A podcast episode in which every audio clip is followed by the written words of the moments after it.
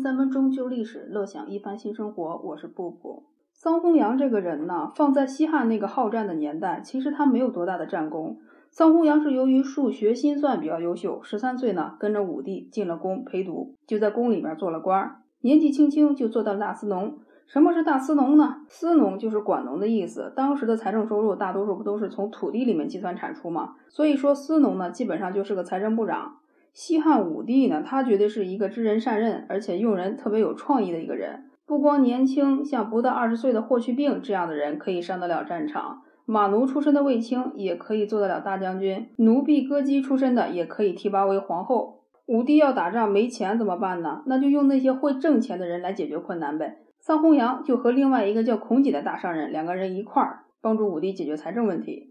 商人孔瑾呢，他觉得收车船税实在是收得太苛刻了。刘彻就让这个孔瑾下去，让桑弘羊来专门做这个财政部长。桑弘羊呢，就在中央设立了一些新的制度、一些条例，比如说盐铁国有专营啊、均输制啊这些新的条例创立起来的时候呢，目的不是单纯的说物价高了，国家就便宜点卖出去商品，让大家能够购买。也不是说物价低了，国家就买一些商品储存起来，防止灾荒年间无良的商人囤积居奇啊，抬高价格呀。为什么说不仅仅是这些目的呢？因为除了这些功能之外呀。这里面政府还有一个心眼儿，就是国家呢想从中间搞点财政收入，就是这么个意思。国有的国营呢不为民生，而是奔着利益去了。这些呢都是桑弘羊创造性的发明出来的一些盘剥的方式，从牙缝里挤出来一些钱，来保证国家的军队能够在外面打仗还能有吃的。也就是说，这些经济制度的设立啊，不纯粹是为了宏观调控国家，中间呢还以盈利为目的，来增加国家的财政收入。汉昭帝刘弗陵呢继位不久。之后，全国的贤良啊，文学之士就在京里边开会，聚集在一起，大家他呢和桑弘羊去辩论，说你那些条款制度里边啊，收太多税了，老百姓苦极了。你又搞盐铁酒的国有专营，大把的挣钱，没见你平准物价，就见你挣钱了。你挣了钱，老百姓那么穷，这些制度能算是好制度吗？就这样你一言我一语在大殿上辩论。当时呢，有一个文员叫桓宽。桓宽就在激烈的辩论下做了一个会议记录，整理成了书。那本书呢叫《盐铁论》。